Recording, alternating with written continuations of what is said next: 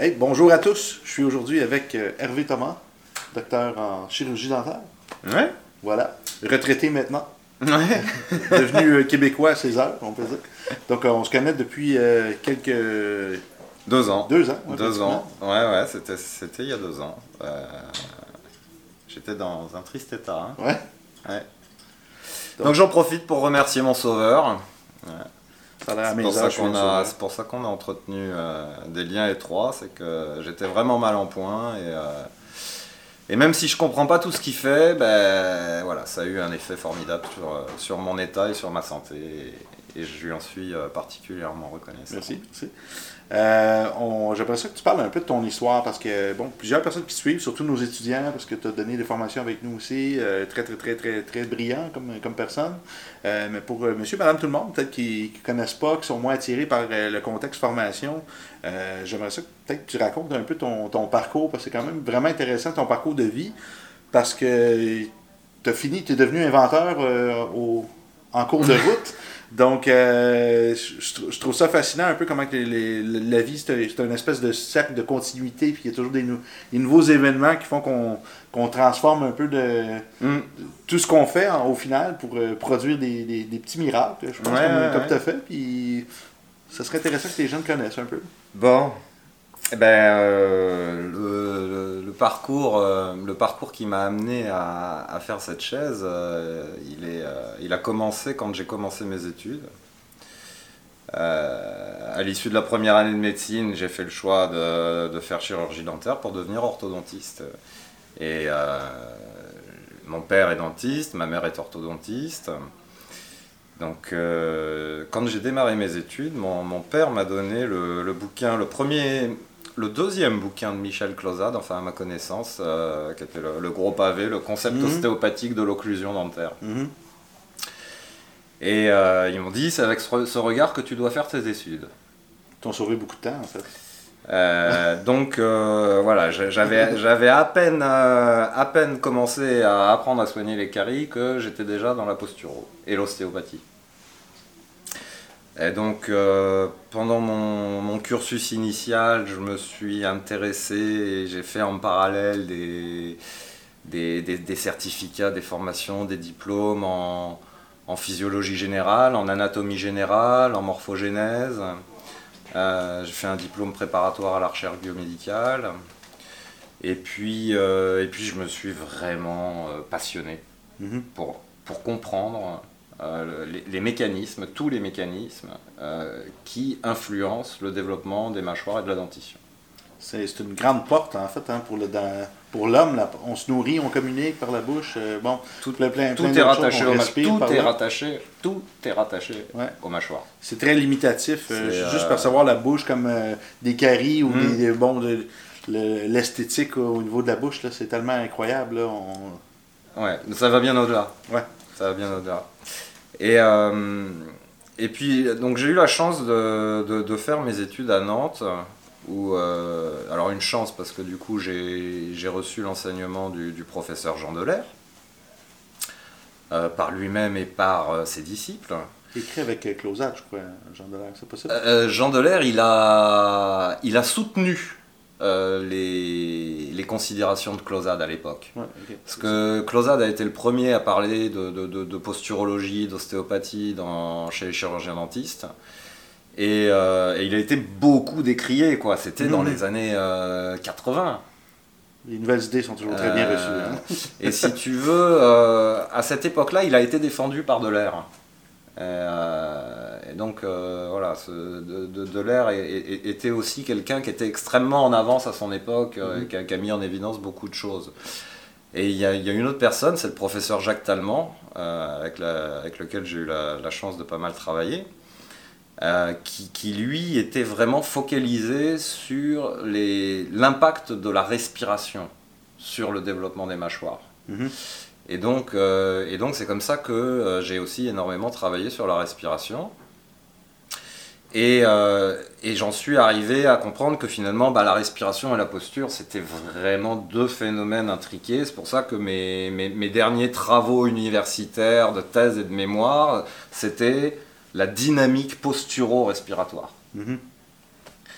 Et, euh, donc le, le, temps a passé, j'ai exercé en clinique et, euh, et j'avais beaucoup de mal, enfin avec le temps, j'ai eu de plus en plus de mal à, à accepter le fait de, de, soigner les gens, enfin, de soigner les gens entre guillemets, finalement de ne pas les soigner, de, de, masquer un symptôme sans en traiter la cause. Mmh. Hein, parce que les gens, ils arrivent avec les dents de travers ou des mâchoires qui se sont mal mmh. développées. Ils te disent, docteur, je vous paye, remettez-moi ça en ordre. Mmh. Et si tu leur expliques, non mais attendez, euh, vous voulez pas comprendre, savoir pourquoi? Et, puis euh, corriger ça et, là, c'est beaucoup plus compliqué en fait. Euh, j'ai passé des années et des années à expliquer aux gens comment mieux respirer, comment mieux se tenir, etc. Et euh, avec une certaine frustration au final, dans la mesure où aujourd'hui, ben, les gens ils veulent bien payer pour un service, mais si tu leur demandes de faire un effort, c'est beaucoup plus compliqué. Ouais, en société, on n'est pas responsable de notre santé. C'est toujours la génétique, c'est toujours. Euh, voilà. C'est jamais de la. C'est jamais de, pas de ma faute, gens. on n'a pas le choix, on est bien ouais. obligé. Mmh. Et puis. Euh, et puis, donc, dans, dans cette logique-là, je me suis dit, bon, il euh, faut que j'arrête de gaspiller mon énergie. Et c'est là que je me suis dit, il faut trouver un truc pour aider les gens à mieux fonctionner, sans que ça leur demande d'efforts ou trop d'efforts. Et c'est comme ça que j'ai d'abord développé la ceinture posturo-respiratoire. Avant la, la, fameuse chaise. Il est arrivé voilà. à sa surprise, il a parlé de la chaise, mais c'était imprévu, garçon. Donc j'ai commencé par la ceinture, et, euh, et puis euh, ben, j'étais déjà euh, très très très enthousiasmé de, de cette ceinture, qui est, qui, est, qui est, un super produit, mm -hmm. qui, améliore la posture, la respiration, etc. Mais mais qui traitait pas encore vraiment la cause à la racine. Si tu veux, avec la chaise, on est allé encore plus loin, c'est-à-dire que vraiment ce que j'ai compris, c'est que euh, à l'origine de, beaucoup, de beaucoup de souffrances humaines, et dont celles qui euh, favorisent les, les troubles euh, du développement euh, orthopédique, les malformations, que ce soit au niveau du dos ou au niveau des mâchoires, mm -hmm sont, sont pour la plupart associés à, euh, à, un trouble respiratoire, à une dysfonction, mmh. posturo, à une dysfonction posturo-respiratoire mmh. qui est catalysée, qui est favorisée par le fait d'être assis tous les jours, plusieurs heures, et, et, dès le plus jeune âge. Ouais. Voilà. Assis en indien comme ça, ça permet quand même... Euh... C'est meilleur, meilleur positionnement. C'est moins pire, mais ça reste pas l'idéal parce que ouais. tu as toujours une bascule du bassin qui ouais. vient t'annuler la, ouais. la lordose lombaire. Ouais. Hmm. Tu parlais de, du développement de la mâchoire lié à la respiration. On peut aller encore mmh. plus loin en parlant de, de l'os phénoïde avec les, les, trous nasaux, tout le mouvement qui va se faire au niveau de la boîte crânienne, euh, pour, pour, la prise d'air. On va même voir un, un élargissement du mandibule avec un abaissement du palais, un meilleur développement ah ben, pour, la, lié, pour, le, pour, le, cerveau. Euh, je veux dire, les ouais. points de vue respiratoire, ce qu'on ne mesure pas, c'est que finalement, on a des contraintes au niveau même de l'enveloppe faciale. Ouais. Si tu veux. Ah, le, le, truc de base, quand tu apprends l'orthodontie, quand tu arrives à l'école, euh, on te dit, bah voilà, finalement, les dents, elles se rangent dans un couloir d'équilibre entre les pressions de la langue et les pressions des joues. Mm -hmm. En gros. C'est tout. Et c'est ça. C'est tout. Mais le truc, c'est que la, dégradation posturo-respiratoire, en fait, fait que tu as de plus en plus de tension dans les joues pour rigidifier les sillons qui te permettent de garder les narines ouvertes. Mmh. Parce que plus tu respires mal, plus ta respiration est puissante et plus elles ont tendance à aspirer les tissus mmh. et donc à boucher les conduits. Donc tu as de plus en plus de tension sur le visage qui appuie sur les mâchoires, qui les empêche de se développer. Et puis dans le même temps, tu as une, une, une, traction sur la gorge et sur la langue qui est de plus en plus forte vers le, vers le bas et une extension crânio-cervicale qui fait que, que tu as de moins en moins de pression de la langue à l'intérieur. Donc tu as un affaissement de, de, la face qui a tendance à reculer sous le crâne, à être contrainte et à pas se développer suffisamment, et donc les dents de travers, etc. C'est aussi les mécanismes du vieillissement euh, dans lesquels les, les, les, dents ont tendance à se chevaucher de plus en plus ouais. avec le temps, en vieillissant. Et, c'est bon, il n'y a rien de soudé. Et ça, c'est complètement euh, lié à ce mécanisme.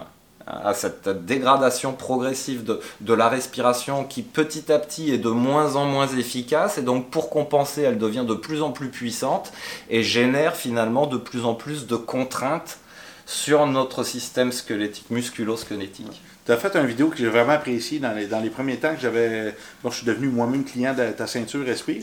Euh, c'était génial parce qu'on voyait, euh, tu, tu, parlais du principe de la grue avec euh, l'arbre respiratoire, qu'on peut mm-hmm. dire, qui serait au niveau de la troisième lombaire. Pour ceux qui ne connaissent pas ça, le diaphragme a des attaches au niveau de la troisième lombaire, puis au niveau de l'ossioïde, qui est pratiquement seul. C'est le seul os qui est suspendu un peu juste par des muscles qui n'est pas mhm. connecté avec d'autres articulations.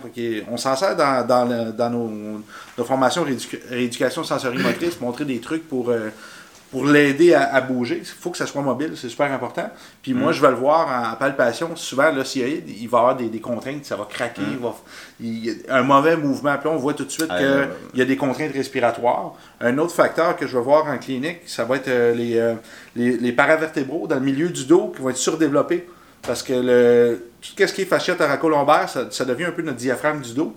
Les gens vont compenser par les muscles dorsaux parce qu'ils ne sont pas capables de respirer convenablement. Donc, ils vont forcer euh, le mouvement thoracique pour développer des muscles. Il y a, des hmm. signes cliniques. En fait, si tu dans la dernière vidéo que j'ai faite d'ailleurs, là sur la distension abdominale et, la charge du, de la colonne vertébrale. Ouais, est génial. Allez Justement, tu comprends bien.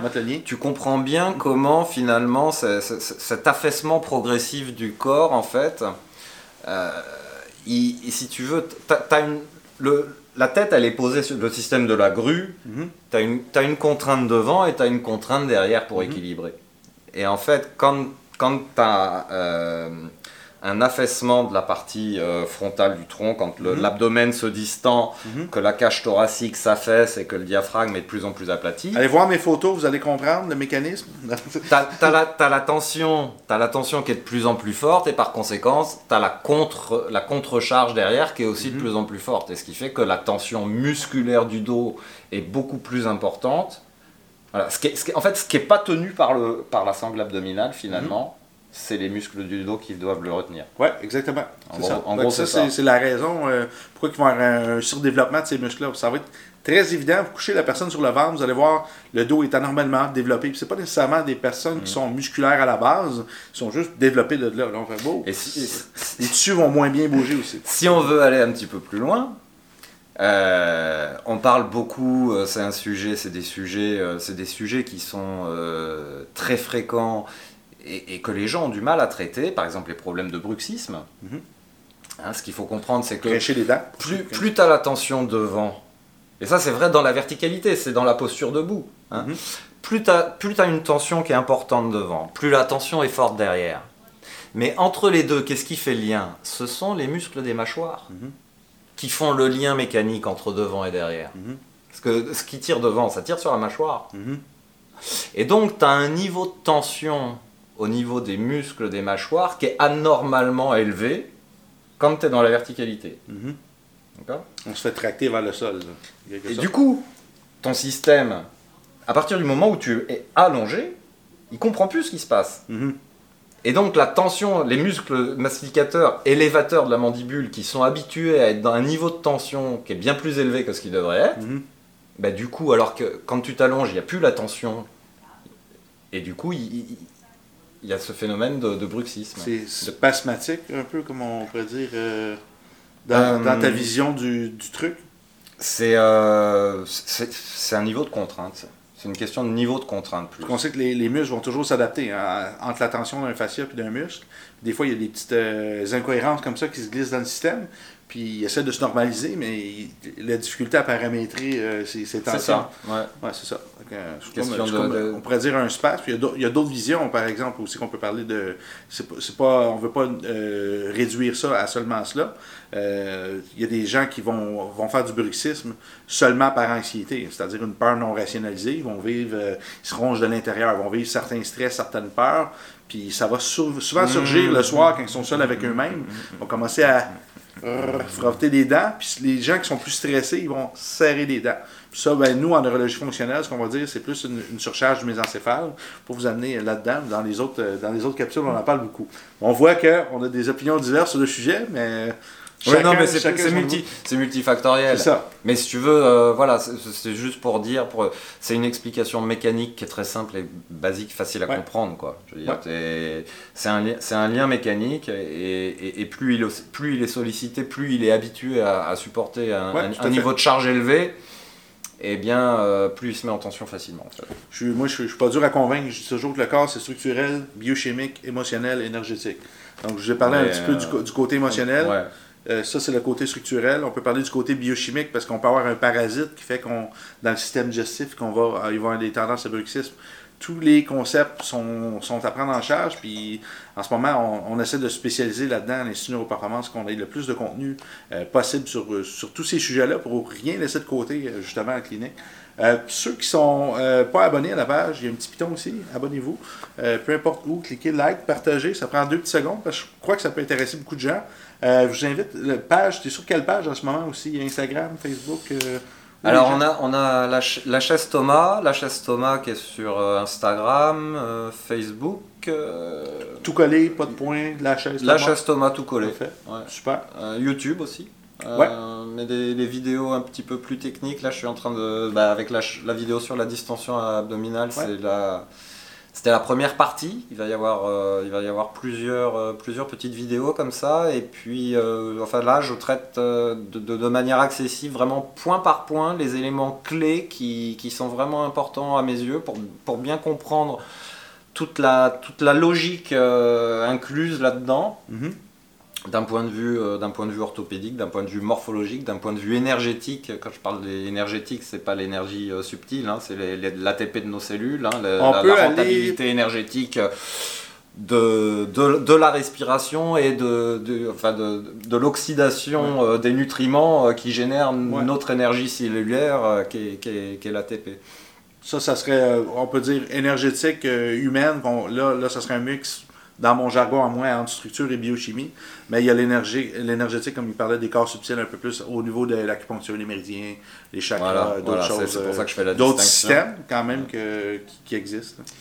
Et puis, euh, et donc, euh, voilà, des, des, petites vidéos euh, très orientées sur, sur, des, sur des points clés. Et puis, à l'issue de cette série de vidéos, je ferai une, une une, vidéo de, synthèse en, expliquant tous les liens, comment tout ça, ça, ça t'emmène dans un cercle vicieux finalement euh, qui génère euh, de la souffrance. Et, des solutions évidemment. ouais, non mais euh, tu vois, moi, ça fait 25 ans, 20, 25 ans que je travaille sur le sujet, sur tout ça, que ça, ça me travaille, que ça avance, que ça a évolué. Mm. Euh, ça n'a pas, de, pas de sens d'en parler tant que tu n'as pas une solution à proposer. Ou à moins que ce soit pour chercher la solution. Mais effectivement, voilà. Sinon, il faut écouter la télévision. Aujourd'hui, aujourd'hui, aujourd'hui, en fait, voilà. Maintenant qu'on a apporté la solution, je voudrais expliquer aux gens et, et, les, et sensibiliser euh, vraiment sur. Euh, sur euh, voilà, ça choque les gens quand je le dis, mais je, je, je, le dis. Moi, je considère que la position assise, c'est une véritable maltraitance et je pense que c'est vraiment un scandale euh, d'imposer à nos enfants et, aux gens qui travaillent euh, d'être assis pendant plusieurs heures par jour. Voilà, j'ai ça au fond du cœur et on va pas me l'enlever. Ben, je crois qu'on va parler dans une autre capsule de ce sujet-là. C'est génial. Vous avez compris que si vous voulez comprendre euh, toutes ces capsules-là, puis vous voulez voir la grande finale en même temps, il hein, faut comprendre les petits segments pour avoir une bonne vue d'ensemble. Inscrivez-vous sur nos pages. Même chose pour le, le docteur Thomas. Super intéressant, super pertinent. il n'envoie jamais aucune information pour le plaisir. Euh, il est très, euh, très discret dans ses posts, mais quand, quand il poste quelque chose, c'est excessivement pertinent. Donc, euh, au plaisir d'avoir vos commentaires et de voir les partages en même temps. Ça nous, ça nous fait chaud au cœur de voir l'intérêt pour ces sujets-là, qui est la santé.